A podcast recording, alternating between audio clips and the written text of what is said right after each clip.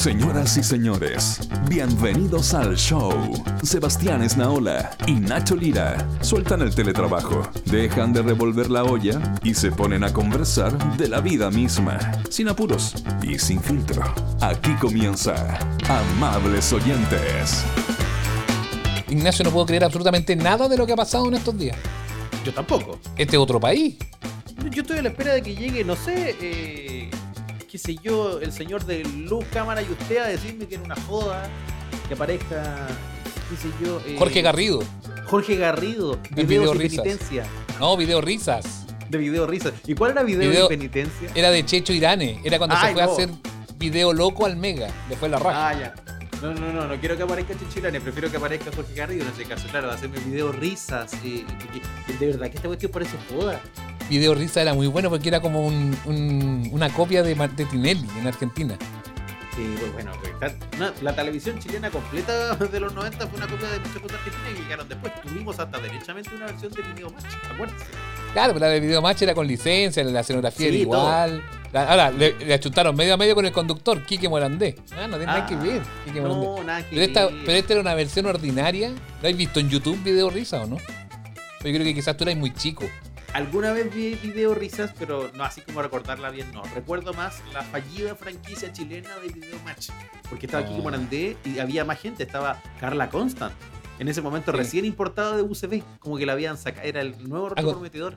A Gonzalo Bertrán le cuentan las puras buenas, weón, ¿eh? Pero, pero tuvo, pero, pero tuvo varias de esas. Pero está bien, pues, en el fondo, así te forjáis una carrera, pues, con las No, por supuesto, sí, sí, yo no, no digo lo contrario, pero igual le cuentan las puras buenas.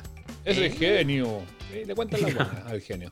Un preclaro, bueno, ah, bueno, un poco como la, después de las elecciones, pues, porque todos ganan, todos tienen algo Bueno, bueno sí, pues ya, sí, sí, no sé por qué no fuimos a video risas. Eso, estábamos volvamos- hablando de las, volvamos elecciones, sí. Ignacio.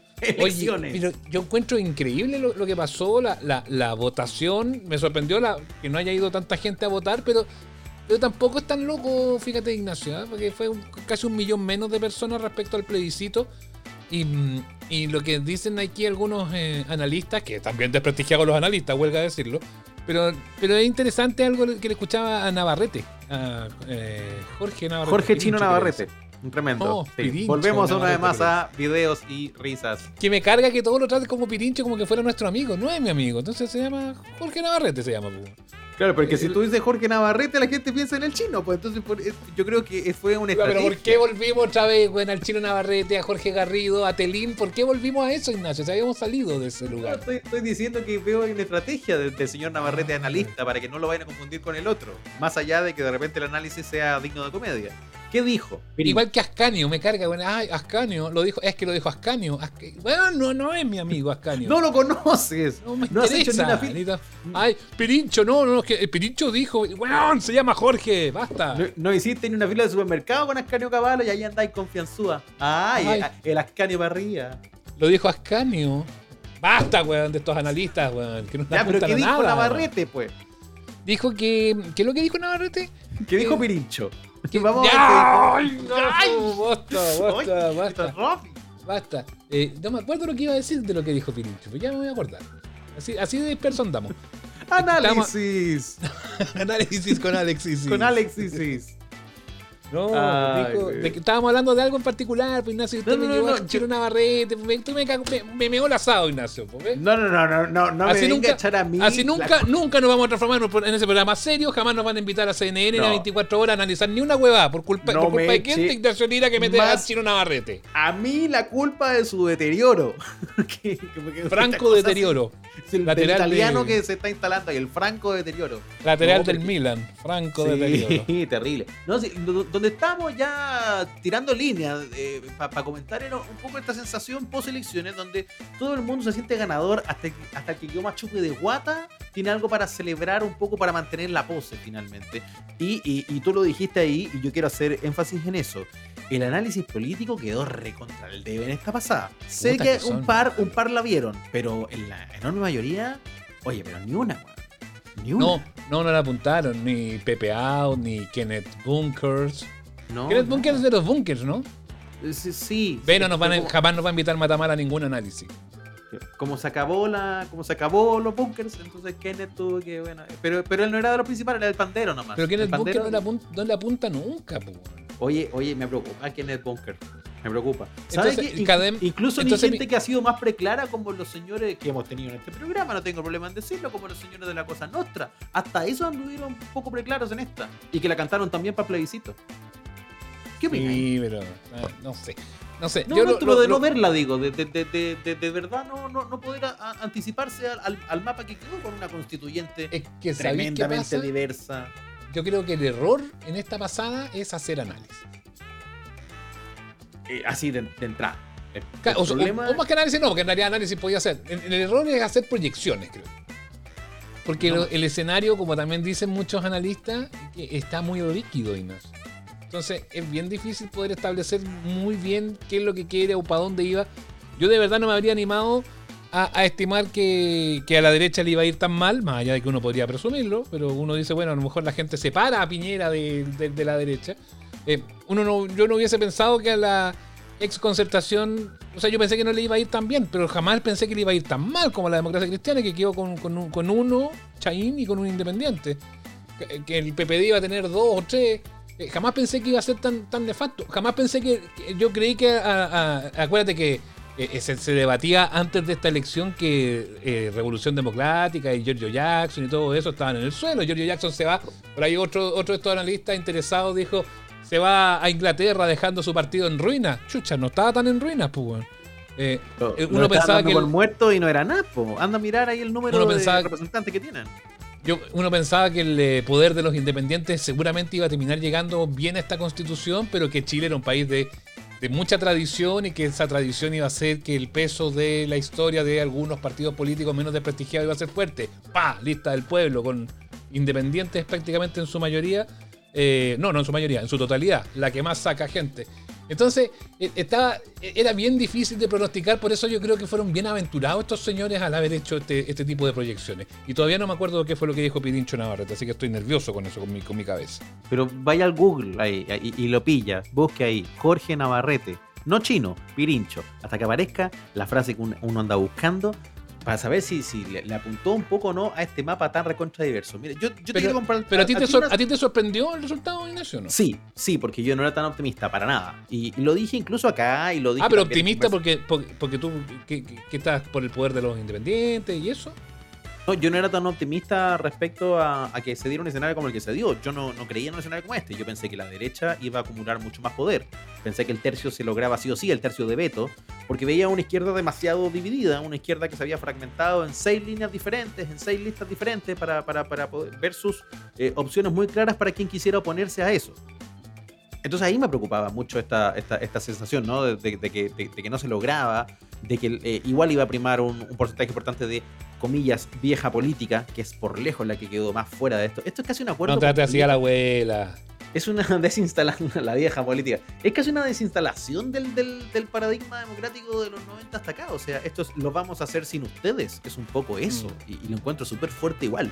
Eh, y yo no, no, no, no, lo, no lo tenía considerado a este nivel. Eh, ¿sabes, ¿Sabéis lo que me pasa? Te- Tengo una la, quiero compartir y, quiero abrir el tablero, ¿ah? porque, porque mm, en el WhatsApp con los amigos, en confianza, sí, pues, cuando hablan con los amigos y dicen, ay, sí, y uno habla así. Entonces, eh, todos los amigos míos que históricamente votaron por el, el concejal ecologista, eh, el alcalde, el alcalde que, sabía quién iba a salir, el alcalde humanista, el, el del PC. Tengo, tengo mu- muchos amigos que, que- que siempre eh, dieron esos votos pensando, viéndolos por perdidos. O sea, ¿Ya? votaron así sabiendo. Claro, voto, voto por ellos, un voto testimonial, por decirlo de forma. claro, tengo muchos amigos que su accionar democrático de estos años como votantes ha sido testimonial, sabiendo que no iban a tener un lugar en el orden tradicional de las cosas. Y un día me dicen, weón, gané. No sé, no sé qué es esto. Es una sensación nueva. ¿Qué se hace cuando, cuando pongo cuatro rayas en mi voto y las cuatro rayas se convierten en, en autoridades? Esto, esto Claro. es nuevo para mí. Entonces tengo muchos amigos que, que nunca, nu- nunca había votado a ganador en elecciones. Entonces se sienten rarísimos. Es, es divertido eso, es divertido, claro, porque se ve, tú miráis los nombres hoy por hoy, y es cierto que ahí todo, todo el establishment quedó súper offside, ¿ah? con las invitaciones a sus programas, con la conformación de los paneles de análisis, eh, porque eh, de verdad que fue, se les pasaron por encima. Y hoy día, en realidad, ¿a quién, a quién podéis llamar? en realidad, no, nadie es tan conocido, po, ¿cachai? Así como porque siempre la, tele en particular busca un mix, un gallo que te pueda preparar un discurso interesante, pero que además sea medio conocido para que sea convocante por, por la imagen, po, ¿cachai? Mira, yo creo que la situación es la siguiente. Si tenemos demasiados nuevos actores, políticos, o sea, constituyentes que llegaron de todos lados, constituyentes ajedrecistas, constituyentes transportistas escolares, constituyentes científicos, vamos a tener que sacar a los analistas desde otro lugar también. O sea, así como tenemos nuevas personas que van a escribir una constitución, hay que traer a nuevas personas que analicen. Yo creo que el próximo análisis político ya no tiene que venir de estos señores de siempre, que finalmente eran amigos de los señores de siempre y por lo tanto también se acostumbraron un poco a, a proyectar estos escenarios tradicionales. Bueno, y ahí donde, donde yo creo que cae la chaucha, po, porque ahí es donde tú dices, bueno, ¿le pifiaron la otra vez? Sí. ¿Le pifiaron esta vez? Sí. Entonces, ¿son malos? Sí, son pésimos. ¿Y por qué siguen? Porque le hacen el juego a otros, po, Ignacio. Yo creo que más que un tema de, finalmente, de que sean tan incapaces, yo creo que más que, más que predecir cómo va a ser la cosa, tratan de instalar lo que ellos quisieran o sus patrones quieren eh, que se instale como tema. Eh, esa, ese axioma que ya estaba instalado de que la derecha sí o sí iba a conseguir el, tercio y que iba a poder vetar todo en la, en la Junta. Un tema que terminó siendo instalado porque apareció en diversos estudios, de esos estudios pasó a las crónicas de los diarios, y de las crónicas de los diarios pasó al análisis y terminó en tu WhatsApp, ¿cachai? Entonces es ahí donde a mí ya, me- ya a esta altura ya so- no puede ser que sigan sobreviviendo siendo, siendo tan malos, eh, eh, salvo que haya un trasfondo, salvo que haya un- una, una, una situación distinta que va de la mano de que quieran instalar escenarios. Y eso a mí me preocupa bastante, me preocupa mucho. Eh, ahora, lo otro que me queda claro de esto, eh, y más adelante cuando venga nuestro invitado vamos a estar quizás profundizando más en ello, y yo encuentro notable que haya que las candidaturas que le pusieron tanta, pero tanta, tanta, tanta, tanta, tanta plata, la gente que tiene tanta, tanta, tanta, tanta plata y que quiere influir de esa manera, comprando un poquitito el, el cargo, eh, no hayan tenido éxito y que se hayan quedado afuera, y que candidaturas que gastaron 300 lucas hayan quedado adentro. Yo lo encuentro fantástico. eso. Eso me gustó también. Alta candidatura, ¿para qué vamos a mencionarla con nombre? René Cortázar, para, eh, pero gente que se Puta gastó demasiada Cortázar, plata. Puta que se gastó plata René Cortázar. Casi todas esas quedaron fuera, quedaron fuera. La cantidad de plata, la maquinaria de plata que se invirtió en campañas que quedaron fuera. Eh, es, bien, es bien impresionante, bien impresionante. Catalina Parot, que eso ya saliendo un poco de los constituyentes, yéndonos a los otros, eh, a los otros cargos. Sí, si claro. Catalina Parot salió cuarta, weón. Cuarta. Solamente le ganó a la- solamente le ganó al abuelo. Y al Rojo Edwards, que ahora es el único rojo que perdió. Esa es su nueva campaña. Ah, de veras. Soy Rojo, el Rojo Edward salió chupe de guata, ¿no? Rojo Edwards sexto. Rojo es más abajo que el abuelo. Solo Entonces, superado por el abuelo. Debería poner ahí en sus nuevos carteles. Soy Oye. el único rojo que perdió en esta pasada. Ya, entremos al área chica, Ignacio. Entremos al área chica. Pamela Giles, después de todo esto que de todo esto que ocurrió este fin de semana y que había ocurrido la semana anterior y todo. Es un eh, también es un invento de estos de estos mismos señores que quieren instalar eh, temas y personas o tú crees que igual hay una hay algo ahí que que, que no funciona, porque en realidad que hayas uno, uno hubiese esperado que el abuelo hubiese estado por último peleando el segundo lugar po, con Karina Oliva. Eh, porque todos daban por descontado que Orrego iba a ganar mirando para atrás. No ganó mirando para atrás, Oliva le pisó los talones. Eh, y yo no pensaba que el abuelo iba a ser una alternativa más competitiva, pero salió quinto, pues. Quinto, pues, bueno, el, claro, lo lógico era pensar que el nombre político más popular hoy por hoy, o el mejor evaluado, porque así había salido Pamela Giles de las encuestas, si llamaba a votar por alguien, automáticamente la gente iba a reaccionar y, moverse en masa a validar esa popularidad. Para mí es la demostración de que la popularidad en política hoy significa muy poco. Ser popular hoy día es acumular muy poquita gente a tu favor y con eso tú ya apareces en una encuesta. Ese es el tema. No es que no seas popular, lo que pasa es que el criterio para ser popular hoy descansa en, en opciones mínimas. Si, te creen 100, si, si te creen 120 gatos, tú ya figuras en una encuesta. Mm. Entonces, eso también, eso también es, un, es, es bien decidor de ese mapa. Yo creo que es para verlo con Bruno, ¿va? que ya viene llegando. Estoy adelantando al invitado, pero va- va- vamos a conversar un poco de eso. Pero tengo una pregunta más, más específica, más específica todavía, que ni siquiera tanto yo, de la preguntaba, no, yo te preguntaba a ti tu, como tu, tu forma de ver la cosa. Quería ponerte entre la muralla y la pared, como dijo el filósofo. Entre la muralla y la pared, aquí estamos. Yo también tengo una pregunta bien directa para ti, Sebastián. Habla, ver. papeleta. ¿Te fue bien o te fue mal? Me fue bien en, en unos y no, no. Perdí. Perdí constituyente. Fue el único que perdí. Ah, ¿Y pero qué? yo Pero- constituyen. Sí, sí, porque yo voté por el Pato Zapata. Básicamente porque es amigo mío. ¿Cachai? No, Eh, pero ¿qué es eso? y un gran constituyente y un gran abogado constitucionalista que yo siento mucho que se haya Muy serio, en, Pato Zapata. sí. en, en- en, eh, en la posibilidad de ser un, un constituyente. Pero en rigor, el, el corazoncito dictaba que tendría que haber votado por Fernando Atria, pero yo sí era de los que estaba muy convencido de que Atria la tenía ganada, por eso mismo le di el voto, le, le di el voto al pato como para ayudar a que, a que llegara, no la alcanzó. Igual sacó más Le votos que a harta Paradis, gente pero como. Sí, pero igual, pero no sacó mala votación, pero fue por, por esto de las repartijas, del- del- finalmente terminó entrando Baradí, que sacó menos votos que el Pato Zapata. Eh, eh, porque la corrección se da primero por partido, ¿te acordáis? Que es todo un enredo. Es que Y- el, el, el don't o el don't, entonces Claro. hace primero Claro. la corrección por listas y luego la corrección de paridad, que eh, finalmente lo que hizo es asegurar igualdad. Que me Claro. pareció bien interesante. Eso Bien interesante. Y en eh, alcalde sí, con, con la Emilia Río salí. Concejal la Kena Lorenzini sí salí. Y, y yo voté por Claudio Regua para, para, em, para gobernador. No sé si voy a seguir votando por él en la segunda vuelta. Ah, mira, buen, buen alcance ese. Sí, porque hay una segunda vuelta interesantísima. Yo voté por Karina Oliva para. para bueno, y, y ahora, y ahora tam- también me, me- Es que- no sé cómo está el es escenario mi- líquido. Mi voto, mi voto fue estratégico porque yo pensaba, yo quería, yo dije- no, no, yo no, no calculaba que Oliva iba a estar tan bien posicionada, fíjate. No, pues, Yo a ella diría no que le iba a ser una- mucho crédito desde hartos aspectos. Yo creí que le iba a dar collera a Parot. O sea, yo creí que Orrego iba a ganar con distancia a, eh, Parot, pero que Parot iba a ser la segunda. Entonces yo voté como ahí como para ganar, ¿cachai? Como para que fuera la, candidatura ganadora. Pero viendo el escenario ahora y conociéndolo. Porque a veces uno, a veces uno trata de hacer voto táctico también, pues Ignacio. No siempre un voto, un voto con tanta convicción. Eh, y por eso me pasó eso con, con Orrego, pero fíjate que para la segunda vuelta no sé si. Y aparte que la DC tiene tal nivel de zorramen, weón, que no sé si se lo merece.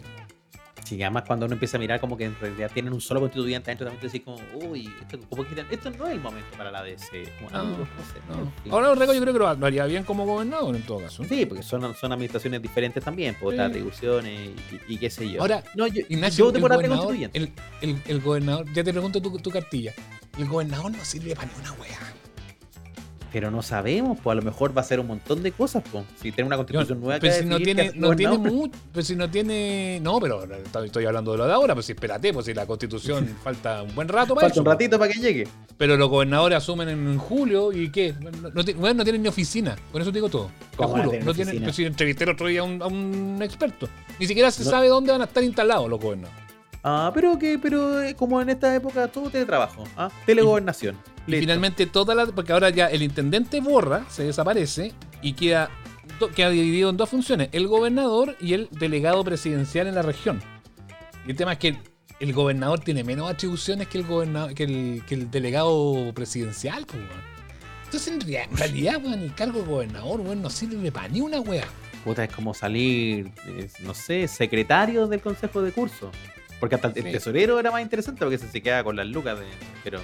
Ma- malo- Vaya a pedirle al, vaya a pedirle al gobernador el- el- y el gobernador te va a decir, no, bueno, ya voy a ver cómo- qué es lo que podemos hacer. Y después mismo va a ir a, a donde el delegado presidencial y el delegado presidencial le va a inaugurar la villa. ¿Cachai? Es bien heavy. Es bien heavy eso que se va a dar con, los- con los gobernadores, heavy. pero... No, yo, eh, pero- no, em, eh, qué tremendo, ¿ah? Sí, yo pues, no, solo quería hacer un resumen muy rápido. Resumen rápido de mi papeleta, quedé casi chupe de guata en todos. Pero sí gané con Fernando Atria, a quien voté como constituyente. Bueno, y Ya. la segunda vuelta ahí la tenemos que definir entre Karina Oliva y Claudio Rego. Pero votaste por Oliva. Votaste por ¿Eh? Oliva Voté por, primero. voté por Oliva. Mientras tanto, yo quiero convocar otro micrófono. El micrófono 13, el micrófono del análisis dorado, del análisis conectado con la realidad. ¿Está Feluca ahí para saber su papeleta? Hola, hola. Sí, siempre Oh. estoy. Si no estoy, ¿Cómo? no se graba. Fe- Feluca, usted de los sorprendidos, usted de, mi- usted de los que están como mi grupo de amigos que no podían creer que de verdad votaron por alguien y ganaron. Eh, sí, pero con harta fe que, que, que el país cambió, que Chile cambió y que era posible que los lo improbables salieran eh, campeones, que. ¿Fuiste optimista pese a todo? Fui, fui optimista, sí. Yo no creía nada, yo voté, pero voté muy poco convencido. Dije, me fui a las testimoniales, como, lo, como he votado en los últimos 20 años.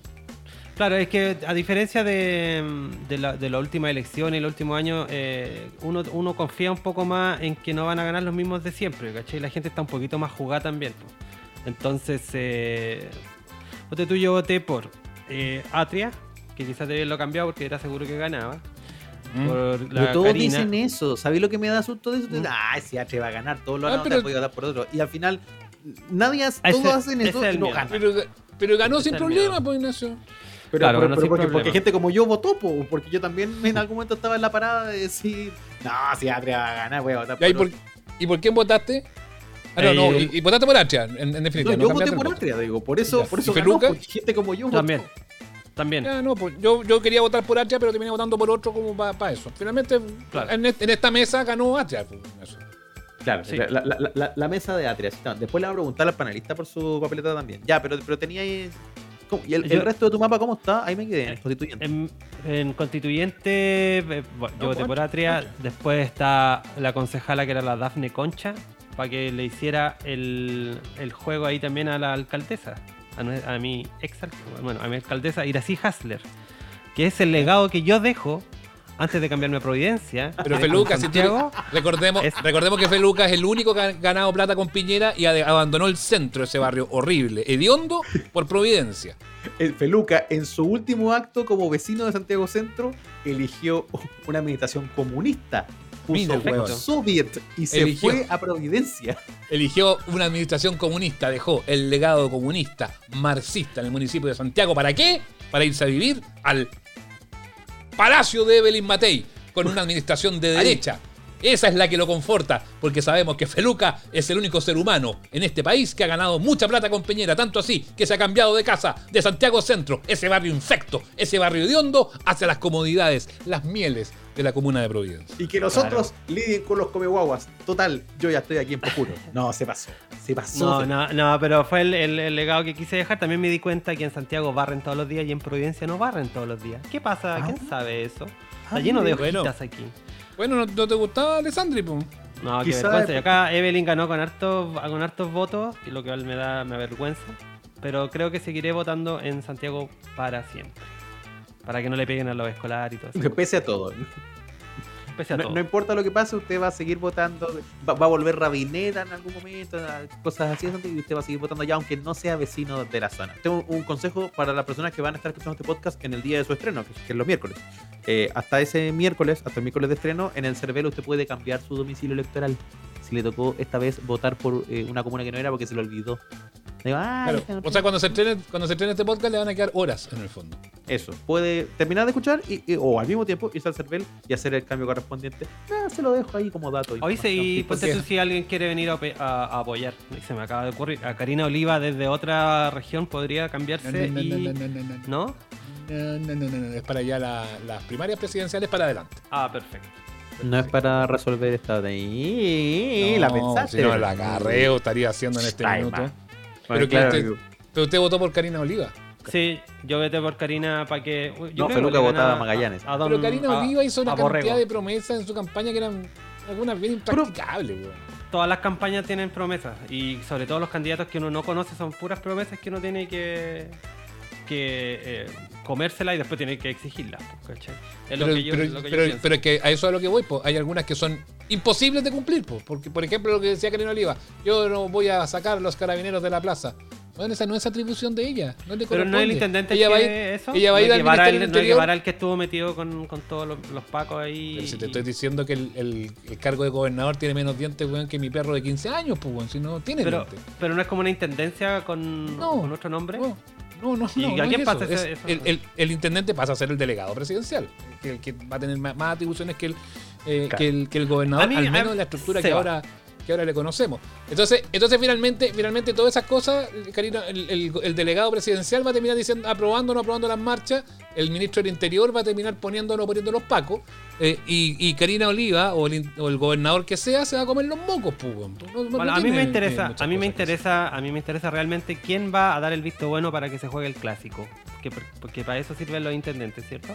El delegado presidencial. El delegado presidencial, Claro. que esperemos Cosas que- también sea marxista. Cosas, claro, cosas que se pueden hacer y que no se pueden hacer. Como el candidato ese que iba a concejal en Providencia que quería hacer una plataforma para que esconderle el monumento a Baqueano, ¿se acuerdan? ¿Te acordás? No. Eso no se puede hacer. No, pero si por eso yo, yo encuentro que los gobernadores se hizo mucho ruido para un cargo que en realidad tiene. Vale, un guito. Pero algo tiene, de- algo debe tener. O sea, que, que, Presupuesto que, nuestro, tiene. que nuestro amigo de Moda Timas esté también ahí es algo que le puede incomodar o puede ayudarle a la gente. Porque en el fondo lo que van a hacer, lo que van a hacer los gobernadores es hincharle la cueva a los administradores. ¿Cachai? O a los Claro. delegados, delegados presidenciales. Por ahí va. Son, son como un, un megáfono más cerca de, de- de administración, pero, pero no tienen ellos necesariamente el poder para hacer. No Eh, tiene ni un diente. Tiene un poco de presupuesto, pero no mucho más. Es como estar en el CERNAC, una cosa así. Ay, no, qué terrible. Tal Ya, cual, tal cual. Yo, yo creo que Sí, quedaron, No, con el mismo nivel de dientes que el CERNAC, los gobernadores. Bueno, esperemos que vaya mejorando el asunto. Si no, ¿para qué se gastaron toda esa plata? Bueno, es una pregunta que mucha gente se hizo, pues Ignacio. ¿Para qué van a elegir gobernadores si el cargo de gobernador sirve por muy poco? ¿Y para qué se gastaron toda la plata haciendo campaña? Porque más encima, si Parot salía y en verdad no iba a hacer mucho, ¿para qué gastó los 700 y tantos millones que tenía? ¿Para qué? Bueno, se lo a a-. ¿Se lo, se lo preguntamos al invitado no? ¿Para hacerlo pasar? ¿Lo vamos a invitar de una vez por todo o no? Yo creo, suficiente. Ya veamos si llega. El mejor desahogo, con o sin pandemia. Amables oyentes. Estamos de vuelta aquí en eh, Los Amables Oyentes, eh, luego de, de análisis que teníamos hace un ratito atrás, que no era muy serio, era más desde las vísceras que teníamos nosotros, porque no somos analistas políticos, ya lo dijimos, Daniel Matamala no nos va a invitar jamás a CNN a hacer ningún análisis. A quien sí esperamos que nos inviten pronto a distintos lugares de, de los medios de comunicación de Chile y el mundo, es a nuestro invitado de esta semana, el señor Bruno Córdoba, Huracán Pop, que está con nosotros. Gracias, Bruno, por Co- acompañarnos. muchas gracias, no, qué pedazo de presentación, Sebastián. Estoy muy, muy, muy feliz. Así como que me sentí casi como un rockstar, como, no sé, es como Gary Medel, eh, sub-17. Lo eres. El más lúcido de los analistas jóvenes de nuestro país, cosa Sí. que nos, nos tiene muy contento de poder tenerlo acá. Al menos le achunté a varias weas, así que Es que esa es la gracia, por la gracia que juntáis la seriedad del análisis con lo pop y esa cuestión no lo hacen todos. No, Pepe Out no lo hace, por ejemplo. Claro, destaquemos una cosa más evidente en estos tiempos, en tiempos donde nadie, nadie, nadie, nadie la chontó, donde gente con todos los pergaminos no vio una. Aquí aparece gente como dice, oh, ojo con esto Yo que está pasando acá, ojo con los independientes. yo dije, La derecha no llega al tercio, lo dijiste, y ni Ya. yo creí en eso. socialismo, yo dije, Ya, pero vamos- no, vamos- yo dije, vamos- el socialismo es primera bancada. ¿Y qué va a hacer el socialismo? Primera bancada. Yo lo dije. 40% dije, ni, ni la UP, ni UP había encanta- tenido estos me- resultados electorales. Me encanta el- me encanta Ni la UP. me encantan los analistas Yo cuando lo vienen dije. con No, eso. yo, no yo me Yo lo dije, yo lo dije, mierda. A ver, la polla, porque yo, yo aposté una polla, debo confesarlo, también soy parte del mercado de las apuestas. De, de las apuestas. No, y hubo, y hubo dinero jugoso de por medio, ¿no? Eh, apostaste una cantidad importante, ¿no? Dilar. No, no, no, no, no hubo una cantidad importante, ni una escritura, tampoco tengo una propiedad, ni, ni- ni un bien, No había nada para ni un hipotecar. bien deseable. No había nada que hipotecar, yo creo que mi ropa. Pero no, no, no había mucho. Que es, una, que, es un, que es un armario un armario de consideración. Ya, pero, pero para que para que comencemos a hacer el análisis más serio y formal, ¿en qué Sí, le apuntaste y en qué Ya, no? Para que nos voy, a partir, con voy a partir con los fracasos. ¿Dónde di bote? Di bote con el distrito 10. Di mucho bote con el distrito 10. Ya. Yo pensé, y de hecho lo puse en el Substack, puse que estalladosocial.substack.com. Eh, di el, dije el distrito 10 va a ser eh, el norte y el sur. El norte va a preferir el Frente Amplio y el sur va a preferir la lista de la prueba. ¿Se acuerdan? Eso lo puse en el Substack. Y me equivoqué. Porque más o menos las votaciones, eh, los porcentajes en las dos listas fueron relativamente homogéneos. Baradit se impuso en el por la concertación, Fernando Atria se impuso por el Frente Amplio. Donde sí hubo la diferencia entre el norte y el sur fue la votación entre independientes no neutrales y la lista del pueblo. Ahí estuvo la diferencia.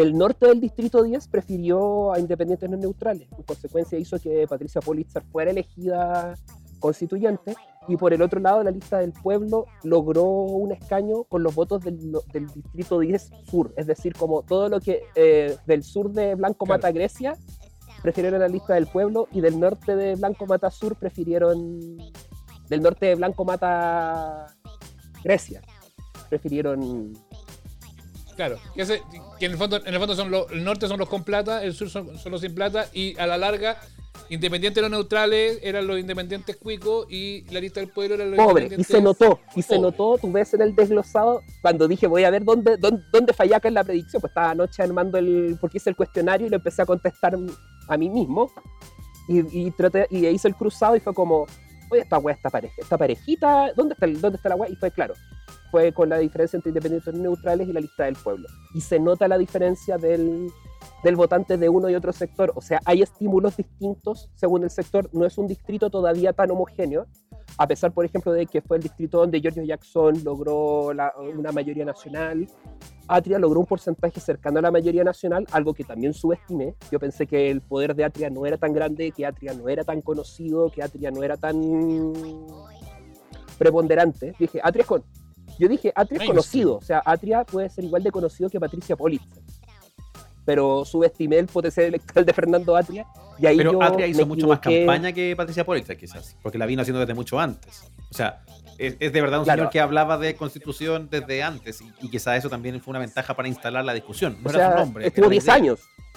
Claro. O sea, el info- o sea, toda la discusión en torno a la Asamblea Constituyente, como de una forma, lo hablamos del, del concepto de la planificación lingüística, eh, uno de los impulsores de esto fue Fernando Atria con el informe Atria. Cuando hace el informe Atria que se publica por entregas en CIPER y que después ese informe por entregas se convierte en un libro. No me recuerdo el nombre del libro, pero esto en CIPER Claro. salía el informe por entregas, te estoy hablando 10 años atrás, cuando CIPER recién empezaba, salió este informe y el informe explicaba por qué la nueva constitución era necesaria y se generó un insumo, un primer insumo para toda la discusión que vino después y que al final termina con este reclamo, con el movimiento social y finalmente como un premio al autor del informe que da el, el, el puntapié inicial a todo esto, que es Fernando Atria. O sea, creo que hay un mérito ahí, bueno, merecidísimo, pero me equivoqué en el análisis porque le achunté menos. Le aposté un escaño y sacó dos. El tema, Bruno, es que, claro, si nos quedamos en el 10, claro, sale sale Monkever, sale Tere la- Marinovich. sale la, la Marinovich, ya te gusta o no sale, eh, sale Baradit, sale Atria, arrastra a Giovanna Roa, eh, que, que no, era, no era tan conocida, pero se da un fenómeno que ha pasado bastante inadvertido, creo yo, que, que es el, el paso de Boldarsky, por ejemplo, a la, eh, a la constituyente por el Eso es distrito 10 nuevo. que convengamos que para muchos Voldarsky fue un nombre, un nombre que conocimos en- cuando vimos la papeleta, pero en alguna parte apretó bien la tuerca el hombre que igual me sacó poco más de sorprendió. 10.000 Exacto. votos y entró. Exacto, y es que tiene que ver también con, de nuevo, hay gente que hizo campañas en determinados sectores y en un sentido de desapego hacia a determinados nombres, determinados... Y que es muy raro porque, por ejemplo, una figura como Daniel Stingo logró un resultado, logró ser Ya. mayoría nacional, la candidatura más votada, El más votado de los hombres. que yo no me lo imaginaba, yo no me imaginaba ese resultado, yo pensé que iba a estar repartido entre entre Stingo, Naranjo y Doris González. Espérate, ah, a Naranjo tú le dabas un asiento, porque Na- Na- René Naranjo no llegó. Yo le daba un asiento, yo le daba un asiento a Naranjo, yo le daba un asiento a Naranjo, yo dije Naranjo, Doris y Stingo porque armaron una lista. René Naranjo solo quedó con un bien. asiento en el corazón de Ignacio Lira. Y luego de ese viaje a Cannes, es. Ah, se asentó en mi corazón y ahí está. Yo, yo pensé que llegaba. Mi, mi amigo René pensé que llegaba. No llegó. Tampoco llegó nuestra amiga Lucía, perdón. Tampoco, yo lamento esa, pero esa pérdida, lamento la pérdida de Lucía. Sin embargo, yo creo que aquí va a haber mucho de second best. Había mucho candidato second best que posiblemente si vuelve a concursar esta vez para la parlamentaria, posiblemente sí logre un escaño. O sea, creo que también el hecho de que las elecciones vengan tan juntas sirve para que, las- que las- los rostros sigan frescos y para generar los recambios necesarios que para darle tiraje a la chimenea porque no, no van a haber muchos nombres, porque hay mucho que no va a salir, hay mucho, por ejemplo, si vamos al distrito de Maipú, yo no creo que Pepe Out logre un escaño en la próxima legislatura. Y no sé tampoco si tiene la cantidad de reelecciones. no, de ahí se quería hablamos de cómo proyectar esto para las próximas elecciones, porque para mí el escenario quedó súper, como dicen ustedes, los analistas, quedó súper líquido para esa, para, para esa elección. Pero me encanta, me encanta el escenario líquido. Me encanta. De hecho, si tuviera un programa político le pondría escenario líquido. Eh, Ay, no. Pero, sa- ¿sabéis qué es lo que me. Qué, qué es lo que me. Cosas que me llaman la atención que podríamos ir analizando como cosas sueltas, ya que, nos- ya que estábamos en el 10. Ahí estaba el señor de la AFP. No sale. Para muchos, uno de los artífices de la discusión. Eh, de, de la- de las discusiones que llevaron al proceso. Es que tiene que ver con la cifra repartidora. Había un espacio, habían dos escaños para tres listas. Estoy sacando el final, o sea, estaban en la lista del pueblo, independientes neutrales y movimientos sociales. Al final la cifra repartidora pre- premió a la lista del pueblo, ya independientes de los neutrales, y se quedó abajo, porque pasó mucho que habían muchos empates, hubo muchos empates en listas. Y también pasó otra cosa novedosa, que en los distritos más plurinominales se dio que la gente era 1-1-1 o 2-1-1-1-1, era muy... Había, habían tantas listas como, como opciones posibles, y eso también creo que fue un incentivo para la gente para votar diversidad.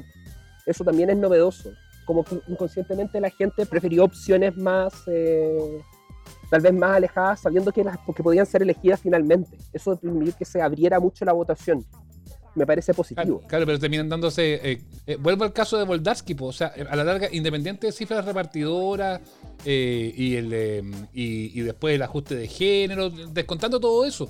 eh, a mí lo que me llamó la atención en el caso de, de- este, de, este, de esta persona en, particular, que era uno de los que lideró finalmente todo este tema, como, como Mesina, que desde el movimiento Nómada FP empujó este carro, era uno de los líderes, y saca 9.200 votos.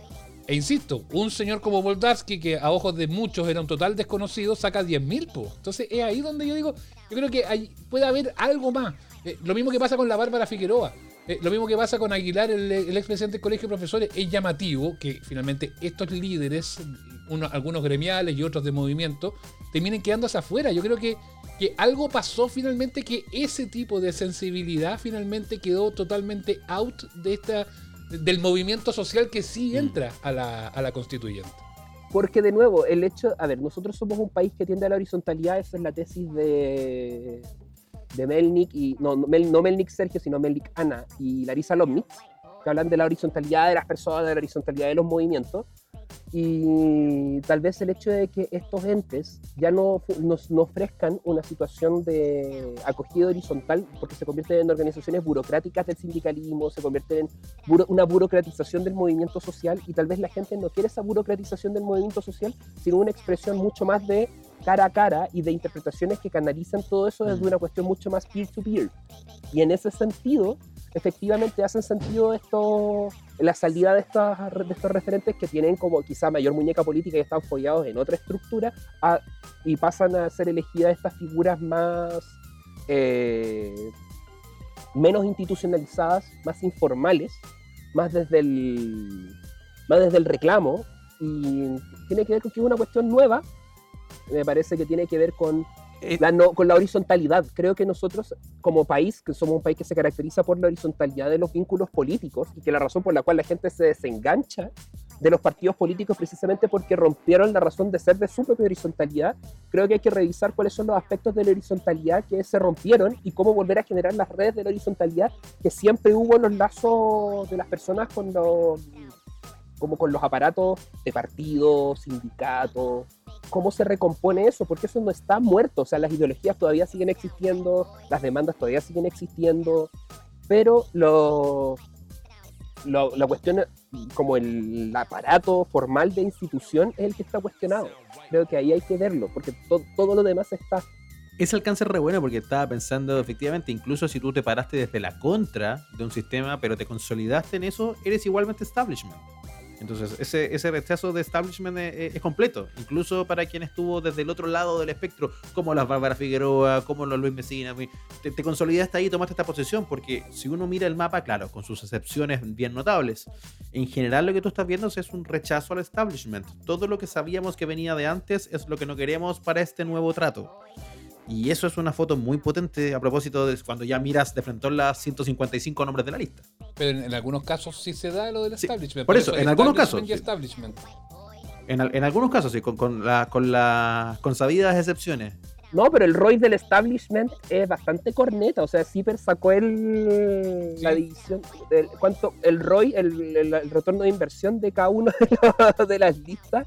Y el ROI de la lista del pueblo es Fenomenal. heavy, fenomenal. O sea, el rendimiento peso partido por voto. Claro. Y el rendimiento, y el rendimiento de Catalina Parot es vergonzoso. O sea, Catalina Parot debe al Estado un millón de dólares hoy día. Tiene que pagar un millón de No me dólares. gustaría estar en ese Yo, Su marido, era, su marido era tesorero de la Fundación Pinochet, no le va a faltar. Ignacio. no, De algún lado podrá sacar. alguna joya, alguna Oye, joya. oye, eh, alguna joya de la, de, la, de la reconstrucción ahí que puede quedar dando vueltas, qué sé yo, que se puede, que se pueda rematar en la tía Una rica. joyita. Oye, 155, no- una joyita. De los 155 nombres, ¿cuál te parece una joyita? Mira, mira, mira el enganche corneta que dice.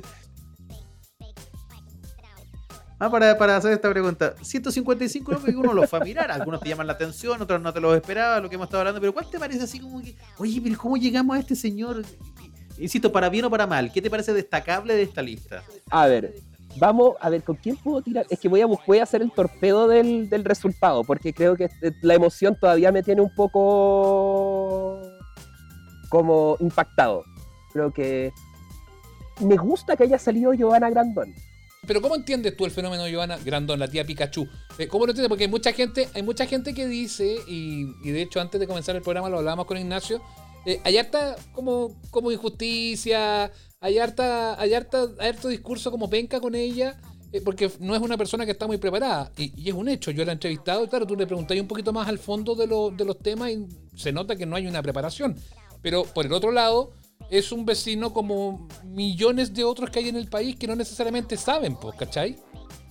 Ese es el punto y que tal vez todos, porque también la Asamblea Constituyente no es un tema de discusión, no solamente, sino un tema de compartir conocimiento entre todos. Creo que también hay una cosa de compartir la sabiduría, compartir eh, experiencias. Creo que la composición, también la composición de la Asamblea Constituyente es muy variada. No, no hay colegios, no hay colegios connotados. eh, la distribución hay 49 constituyentes que son egresados de colegio público. Creo que eso también eh, te dice algo. De la educación subvencionada 40, ¿cachai? No, no hay elite en una proporción muy amplia. Yo creo que eso está buenísimo, está buenísimo. No hay sobre representación del Villa María, del Santiago College y del Verbo Divino. Y se parece mucho más al Chile real. Y creo que la gente se está viendo a sí misma. Y eso es súper bacán. Es como cuando la Sí. gente se veía en los reality shows. Creo que cuando tú haces eso, como de que la gente se vea a sí misma, eh, genera un efecto de identificación y también permite que un llamado de atención hacia todo el establishment político de que la pérdida de la horizontalidad, vuelvo al punto, pasa porque se burocratizan las organizaciones y tal vez el hecho de permitir estas inexactitudes, como de tal vez no tiene que estar en la política formal como el mejor funcionario, sino tal vez una persona que represente más una sensibilidad sin ser una persona muy ducha, me parece significativo porque representa la diversidad del país. A mí lo que me preocupa de, este tipo de fenómenos, eso sí, Bruno, eh, es, que, es que sean tomados como símbolos. O sea, porque yo sé que son súper simbólicas su- sus elecciones y, su, eh, y sus clasificaciones en el fondo a ser parte de esta convención. Pero que del dicho y del símbolo al hecho, al trabajo y al rol que se necesita, efectivamente, eh, a lo mejor no, no, no, no, pueda, no pueda necesariamente ser quizás lo más donde se apriete más la tuerca, donde mejor funcione la cosa o, o donde mejores aportes puedas hacer. Es ahí donde a mí me queda la duda sobre el rol de esto, siendo, siendo injusto, por supuesto, porque uno presume que además eh, estas personas, no, no solamente Giovanna Grandón, sino que muchos otros, efectivamente se van a preparar, van a tener asesores y van a poder empujar el carro para en el fondo poder materializar las demandas que ellos quieran incluir en esta nueva carta. po. No todo puede ser testimonial, eventualmente vas a tener que trabajar. Exacto, pero todo va a estar, pero todo va a estar en orient- en- en- en- en- en- empujando el carro hacia el mismo punto. Y eso también va a estar bueno porque es you had one job, ¿cachai? O sea, solamente tienes que hacer una, una constitución. Y lo que a mí me, me, me preocupa, no sé si para bien o para mal, pero me preocupa, es que el hecho de que el socialismo como entidad ideológica, más allá de los partidos que la compongan, es la primera fuerza.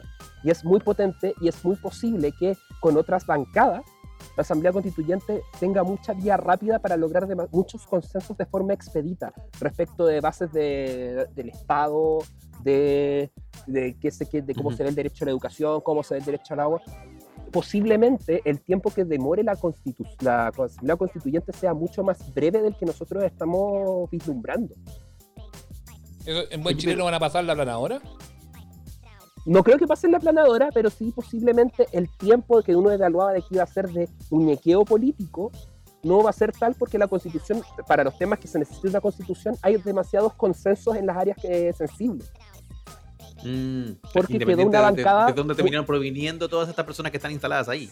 Hay mucho. Porque, son, porque es más o menos todo está cercano al socialismo o dentro del socialismo. Entonces, como tienes una, posiblemente los dos tercios te van a generar una mayoría cercana a la centroizquierda o, o que puedan ser absorbidas por la centroizquierda, significa que mucho de su programa va a poder ser expeditamente resuelto. Y eso Oye, yo pido es perdón por esta pregunta. Es Sí, novedosísimo. Perfecto. Absolutamente. Como decía ese personaje de 31 minutos, es hermoso y desconocido. Eh, es realmente hermoso y desconocido. Oye, yo pido pe- perdón al, al panel por esta pregunta, pero, pero como se desprendió a propósito de algo que conversábamos antes, ¿está así escrito eh, que el señor que es constituyente, la persona que es constituyente, no puede ser nada más este, este resto de tiempo, este par de años? No puede ser nada más. Y tiene un veto. Y tiene un veto de optar a los cargos públicos, O sea, si no me equivoco, por dos años. Ya, pero no puede ser ninguna Sí. otra cosa. La, la campeona nacional de ajedrez, Damaris Abarca, no puede ser más campeona nacional de ajedrez. Te- Es Por un- ejemplo. por el tiempo que dure tu, tu cargo, ¿cachai? No, no, no, no puede, no puede. No, No puede. Sé. en el caso de la campeona de ajedrez, eh, podrá jugarse una partidita el domingo. Pero claro, un, Claro, un amistoso, pero me refiero a que un que sea. Pero un trabajo formal, así como oficina, no. Claro, pero es que el, el yo ajedrez que- me da la sensación, me da la sensación de que el ajedrez, quedando en el caso del ajedrez, entiendo el punto, que no- en el fondo, en el fondo no, no, no van a poder ir a la oficina, no van a, no, no, es de dedicación exclusiva. Pero ya que puso la excepción Ignacio de la campeona de ajedrez, el ajedrez es ama- totalmente amateur en Chile, pues así que yo creo que va a poder seguir yendo a sus campeonatos sin problema. Yo espero que pueda, po, porque además, si se parece a Chile, nuestra composición actual es porque está eh, haciendo eh, reflejo de todas las tendencias, incluida la nueva moda del ajedrez que nos trajo Claro. Netflix. Entonces, ese Claro, es el tipo de. Gambito de dama. Ya, pero, Pero, qué lindo, no está buenísimo. La tía Pikachu no va a poder manejar No. el furgón, ya que, ya que vamos, ya que estamos. Yo creo que posiblemente, va, pero posiblemente va a poder dejar constituyente y va a poder cobrar un canon por, eh, por movilización. Me parece que también ahí se abre un negocio informal que me parecería bastante solidario. Claro, claro. Y, Jorge, y- Jorge y lo- Arancibia, y- ¿va a poder seguir siendo ex marino? Sí. Él sí. Tenemos una analista Lleva- seria y usted pregunta. Lleva, lleva nivel de 82 brutalidad. años siendo ex marino. Oiga, perdón, Pero, perdón, ¿quién- yo sé, eso- yo sé- pero, eso- pero usted pone un buen tema, Ignacio. Usted pone un buen yo sé que esto es incorrecto, pero quiero poner ese tema. Va a cumplir 82 años el 17 de septiembre, Jorge Arancibia. Menos mal que no fue un 11. No, está, está- está al ladito. Eh, es muy terrible preguntar si llega o no llega a la constitución. Yo pensé que ya. A ver, Virginia Reginato fue elegida concejala y yo no sé cuántos años tiene. No, nadie lo son- sabe. Pero son maleducados e Eh, indiscretos. A mí, ustedes. a mí, una cosa, soy el único que encuentra que Virginia Reginato es parecida a, la, a las tías de la protagonista de Casamiento Griego. Uh, sí, de mi totalmente, gran boda, mi totalmente. gran boda griega, totalmente. Pero está Totalmente. sacada, está, está, está sacada de Casamiento Griego. Podría, po- podría ser una amiga. igual. Sí, o podría Oye. ser una amiga de la mamá de la Nana Fine también, como de las amigas de Nani. Tenía como esa misma estética también. ¿Puedo, puedo terminar con las frivolidades de este podcast en este minuto haciendo una pregunta seria nuevamente? ¿Podemos reencauzar la conversación o no? Adelante. Bruno Córdoba, Adelante. ¿a qué va a ir la derecha a esta convención constituyente si no tiene el tercio para vetar? A dar la hora. No, no, pero ya, pero sí, espérese. A la hora. ¿Qué queréis que diga? A dar la hora. Yo creo que van a Mire. empujar por un buen catering para que cerrase del casino. No, no estoy, no, no, no, yo no sé, no estoy tan de acuerdo con esta postura de ah, me río toda la noche, me río toda la noche, como No, que pero- no va a pasar no. nada. Eh, No. El dinero está donde mismo, analista. ¿Ah? El dinero está donde mismo y el dinero puede De muchas cosas. No siempre Pero comprar hay- pero- puestos a la constituyente, pero mover voluntades de gente que ya está adentro. mm, Usted dice que los van a mojar. Pero ojo. A ver, pero la posibilidad de que los mojen, incluso en la geometría del cálculo, de, de poder mojar a 18 hueones, me parece improbable. Yo creo que no van a haber 18 hueones Ya. dispuestos a mojarse. Esta hueá no es el no es el mensalao de Brasil, ¿cachai? El, el mensalao, efectivamente, en el gobierno de Lula, iba a Palochi con un maletín a... A Porque mojar. tú que... brutal. Y, e iban a mojarlos, porque tú caché que el sistema brasileño son como 800 diputados que se eligen por eh, uninominal y como por partidos vecinales. Entonces, eh, es como la elección alcalde, pero replica, es- imagínate el resultado de alcalde, pero en diputados. No, es que- O sea, con independiente. independ- Oye. Oye, pero profundicemos un poco más en el, en el dar la hora. Eh, ¿tú, crees que, ¿Tú crees que Marcela Cubillo, el comandante Arancibia, eh, Monkever, la señora Marinovich y todo eso, eh, compraron boletos en primera fila para ver el derrumbe de su modelo? Yo creo que sí. Es que no da, es que no te dan los números. van a llegar a un nivel de testimonialidad que es muy terrible. Como que ellos van a ser, claro, como decís, van a, tienen están viendo, pagaron los, los mejores asientos para ver el derrumbe de todo esto. No, no veo otra, no veo una, un escenario más halagüeño que ese. Creo que no tienen la posibilidad de mojar a 18 personas. Y la posibilidad, por ejemplo, de mojar a demócrata cristiano se te acabó porque eh, se eligió uno o dos. ¿Cachai? Claro.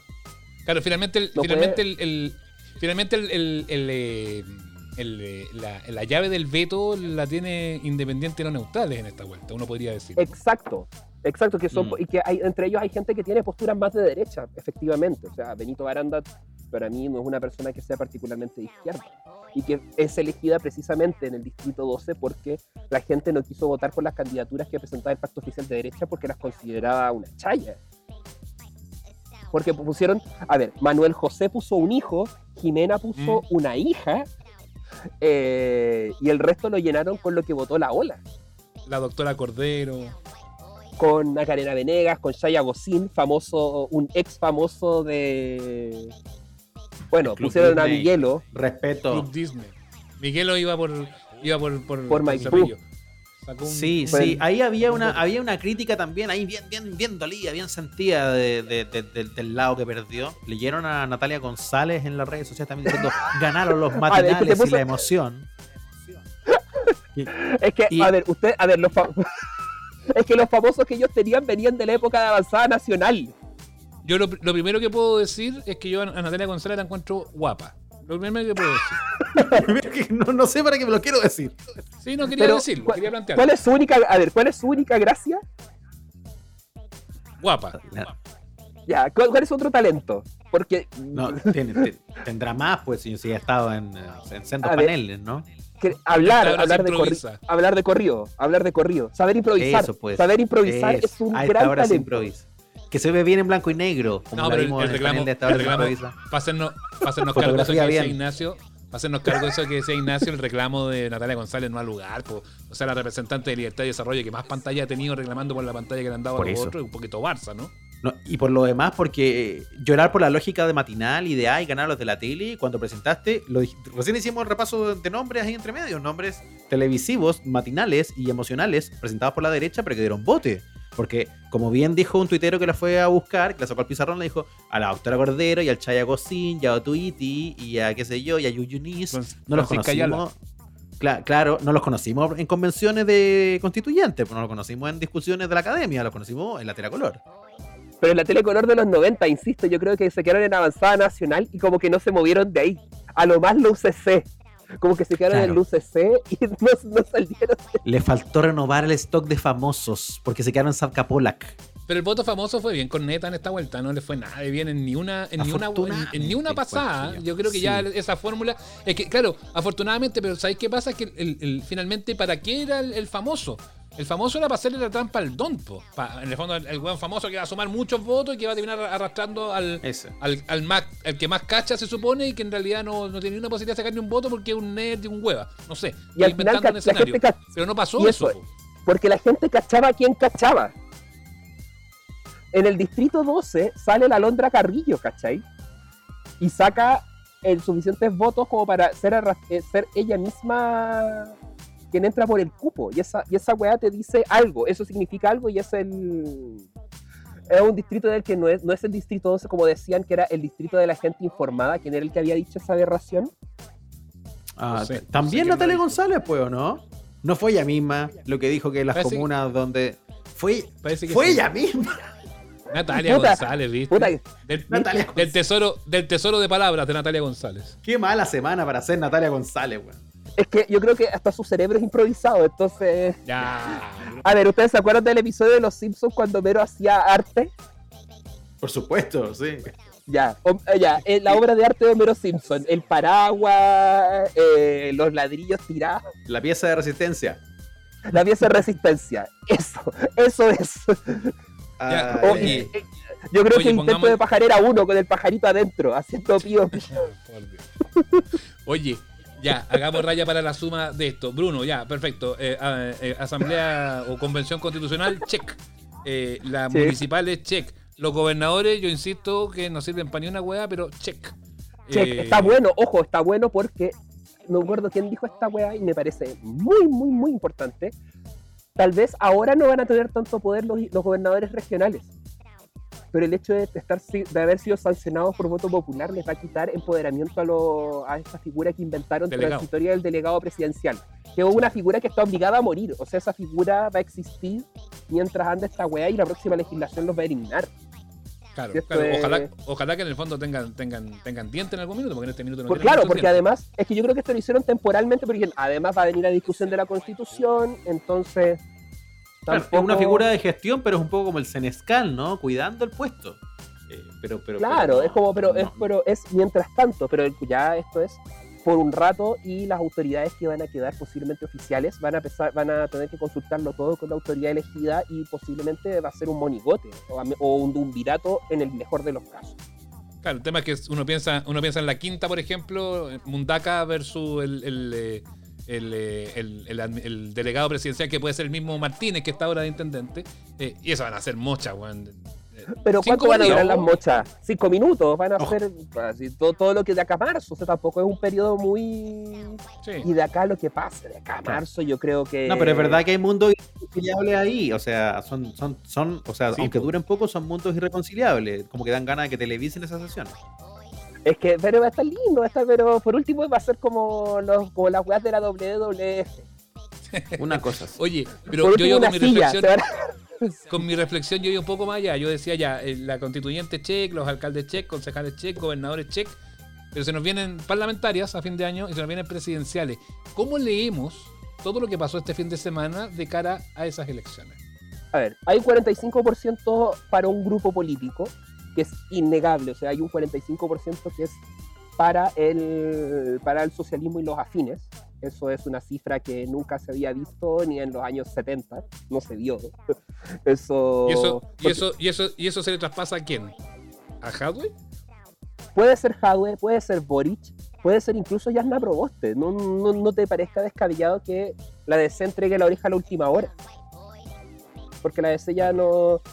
La DC puede entregar la oreja. No, veamos, veamos esto desde. Veámoslo por el lado amable. Esa sensibilidad debiera cap- capturar este, este, este voto. Lavín, con el resultado de esta elección, tiene que estar dan- dan- caminando por arriba del techo, ¿no? De su casa. Porque yo, yo, yo creo que ahí va a estar Des- Desbordes puede, si efectivamente se meten, se van a una primaria, no, no te, no te extrañe que Desbordes pueda sobrepasar a la luz. ¿En serio? es que ¿con qué más vaya a competir? A ver, imagínate que Orrego no gana. A ver, Que las- muy las probablemente chances- puede ser. es que las chances de Orrego para ser elegido gobernador dependen directamente de cuánto voto de la derecha hay, porque posiblemente el voto socialista se va a ir con Karina Oliva en masa. Mm. Ahí tú vas a yo- tener pero yo creo la que el- prueba. yo creo que Sí, ahí pues, hay yo creo que la hay una fotografía nacional. muy hay un- yo creo que ahí hay una apuesta muy optimista del, del orreguismo. Porque yo creo que ese fin de semana, que además Chile debuta en la Copa América y Oye, todas sí. esas cosas el día de la elección, yo creo que ese día el, el voto duro de derecha se va a quedar viendo el partido en la casa o se va a mandar a cambiar a Cachagua. Entonces, ¿de cuánto, claro, entonces de cuánto voto de derecha va a poder disponer Orrego para poder, eh, porque el voto del concertacionismo ya lo votó. Eso es, pues hay gente que ya hizo, ya no hay más. No, ahí no hay No más. crítica para crecer. El concertacionismo hay- votó todo lo que podía votar por todos los candidatos que alcanzaron y les fue como les fue. Ahí no hay nada para sacar. el voto de derecha que hizo voto estratégico ya fue también. Y todo ese voto son 26, cerca del 25%.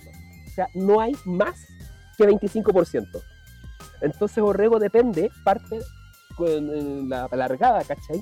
Con cuántos votos de derecha puede integrar desde la derecha más recalcitrante. Y Karina Oliva parte ya tiene ganado los apoyos de él, tiene un ya parte con 15 puntos arriba de entrada. Orrego parte con Mm, cuánto? oye. ¿8? ¿8? Sí, claro. Oye, y si se arma, y si se arma el, y si se arma el arco pensando en, en- en- en noviembre, pensando en las parlamentarias y las presidenciales, y si se arma el arco socialista y a Narváez la movemos al lado de Boric y, y, y Jadwe, y la DC se queda media sola y aislada con Jimena Rincón, que hasta este minuto es el nombre y la carta que siguen ahí eh, manejando. eh, es, sería ya el quiebre absoluto de la histórica concertación, creo yo. O sea, sería. Es que ya se acaba. Es que yo, vuelve- yo- yo- y yo creo que yo creo que el votante, yo creo que el- el- el- la cúpula del partido, yo creo que es como eh, están como cuando cuando eh, querís patear a tu pololo eh, y que no y que te da lata porque pucha qué pena. Yo creo que en este minuto el Partido Socialista lo único que quiere es patear a la ADC, lo quieren lo quieren patear. Yo creo que los quiere patear hace porque dicen, loco, el arco social- A ver, saquemos la, vamos a hacer la cuenta. El PC y el FREPS, que contengamos que el FREPS es, es como la herencia del Partido Agrario Laborista de Carlos Ibáñez del Campo, que después se fueron a la democracia cristiana como Jorge Lavandero, como Sí. que eso es el FREPS. Ya, pero subemos, ya. El PC con el FREPS hacen el 13%, ¿ok? Ya. con el Frente Amplio, que hace el 9, son 22, ¿cierto? Ujú. 20 22. Ya, sumados con el, puta, acá están juntos. Ya, con el, con el, con el PH, descontando el pamelismo y el y toda esa, pero ya pongámosle que hay un 3% disponible. Ya, de ahí tenemos de... ¿Cuánto, cu- ¿En cuánto estábamos en la cuenta? En 22. Vein- ya, subamos el 22, 3%. 25. 25. Ya, con los ecologistas, 29. Ya, Son 4. ya. El PS, 9%. ¿Cuánto vamos? Estábamos en 29, 29, 38. 38. Con 6 del PPD. Ya. ¿Cuánto eh, es? 45, Con 6, no, 40 y 42. 42. Ya. Ya, y con un poquito de los radicales, que sacaron entre los radicales el 6 y el 7, y con los del PRO, que te sacarán un poco más, yo creo que llegáis, entre, llegáis cerca del 50%, entre todas las sensibilidades. La posibilidad del arco socialista efectivamente ser, es el 50% de los votos. O sea, ten- tení un, un pacto que está ahí tirado. Yo estoy tomando solamente el resultado de concejales. Sí. Que el que Es vale para hacer este cálculo. ¿Ah? Que bueno para hacer el cálculo. El que- tienes un- El que vale para el cálculo. Claro. Claro, Que vale entonces, eso sería, eso sería, perdona Bruno, sería pateando a la DC, la DC quedaría aislada, no les quedaría otra que pactar quizás con Renovación Nacional, que tampoco está muy cómoda con la UDI, y que la UDI se ajuste con los republicanos. Ese más o menos Es yo que entiendo que podría eso ser puede como ser un, una, un mapa. Eso es una geometría. Es que la geometría de estos momentos no depende del socialismo o de cómo hacer el pacto de izquierda. La, la- la geometría depende ahora de cómo van a quedar armados los pactos de la eventual oposición. ¿Quién se va a oponer con qué y a quién? Y eso lo vas a ver tanto en el devenir de la Asamblea Constituyente, lo vas a ver en el tiempo con el resultado, porque tampoco...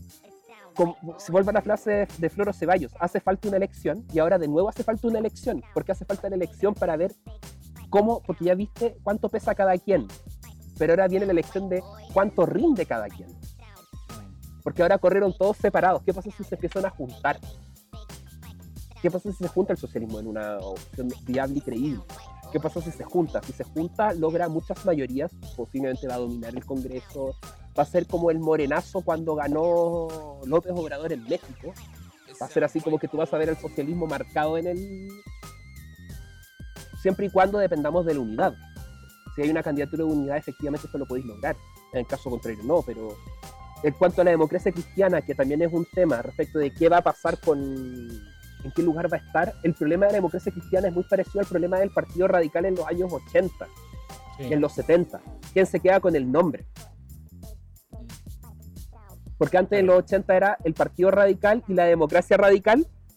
Acá está muy parecido quién se queda con el nombre de democracia cristiana. Están ahí porque como tiene el trauma del Partido Radical y están hoy día en la crisis terminal muy parecida a la del Partido Radical en esa época, el, el problema ahora es quién se queda con el nombre, quién va a tener la titularidad del nombre del partido. Y eso es una pugna, es como más que una pugna ideológica, es como una pugna de herencia. si son los más de izquierda, si, si, si son los más de izquierda, si es Proboste, que se queda con, con, con, esa- con ese reconocimiento, o si son los más de derecha, que sería, qué sé yo, el alvearismo. el- No, pero, pero se fueron del partido hace un- dos años. Este aborto llamado comunidad en movimiento. Un están aborto ahí, que... Bruno, están ahí. Pero sí, pero están esperando una derrota, pero es, pero sabéis que siento que va a ser como un SEMA Chile del concertacionismo. Pero es buena la imagen, ¿Cómo? porque lo, lo vi.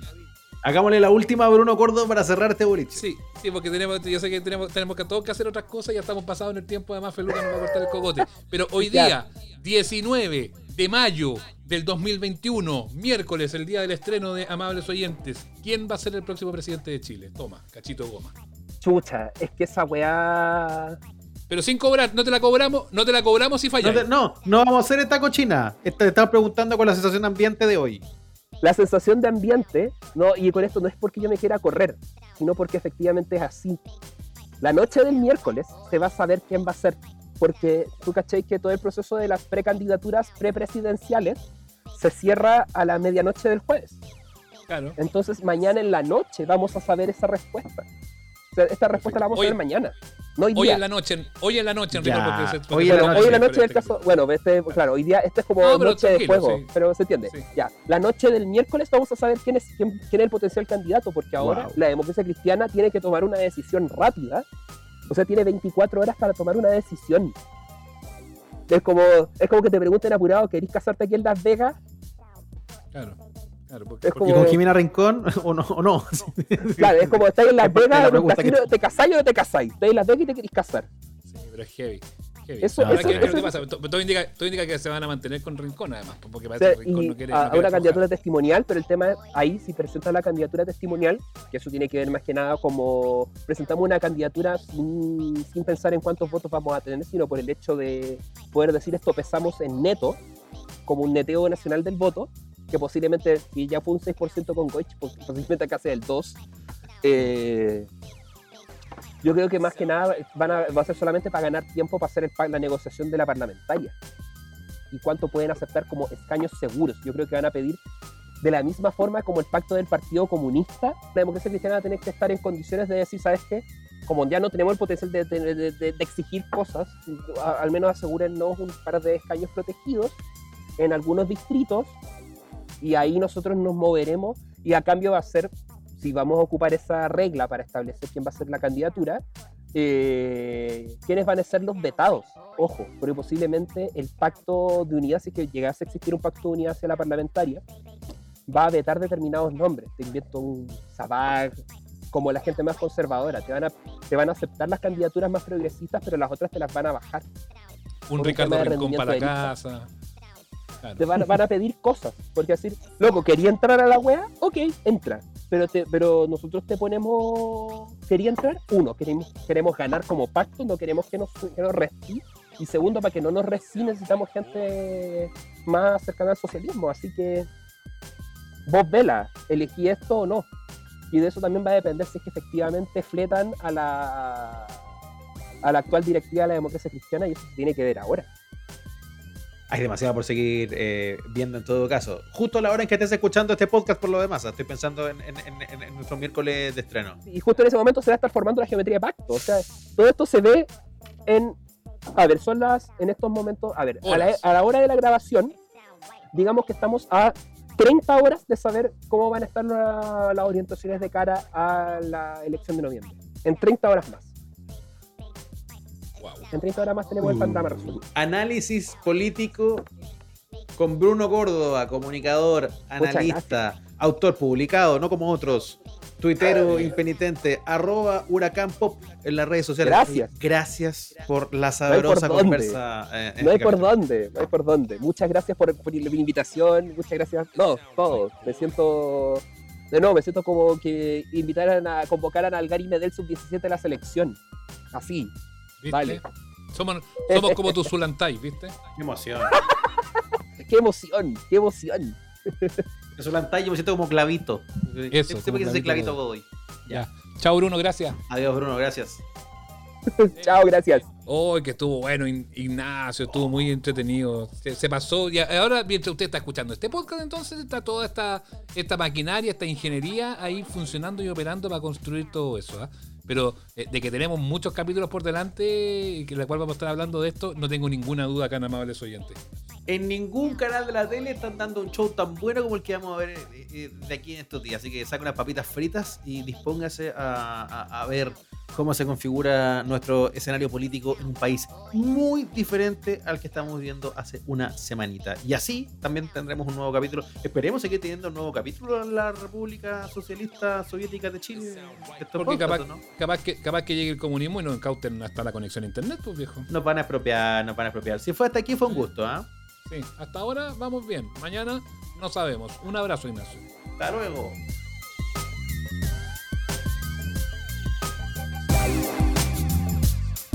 Esto fue Amables Oyentes, el podcast con Sebastián Esnaola y Nacho Lira. Si quedaste con ganas de más, nos encontramos cada domingo en el live de nuestro canal de YouTube. Síguenos y recomiéndanos. Hasta la próxima.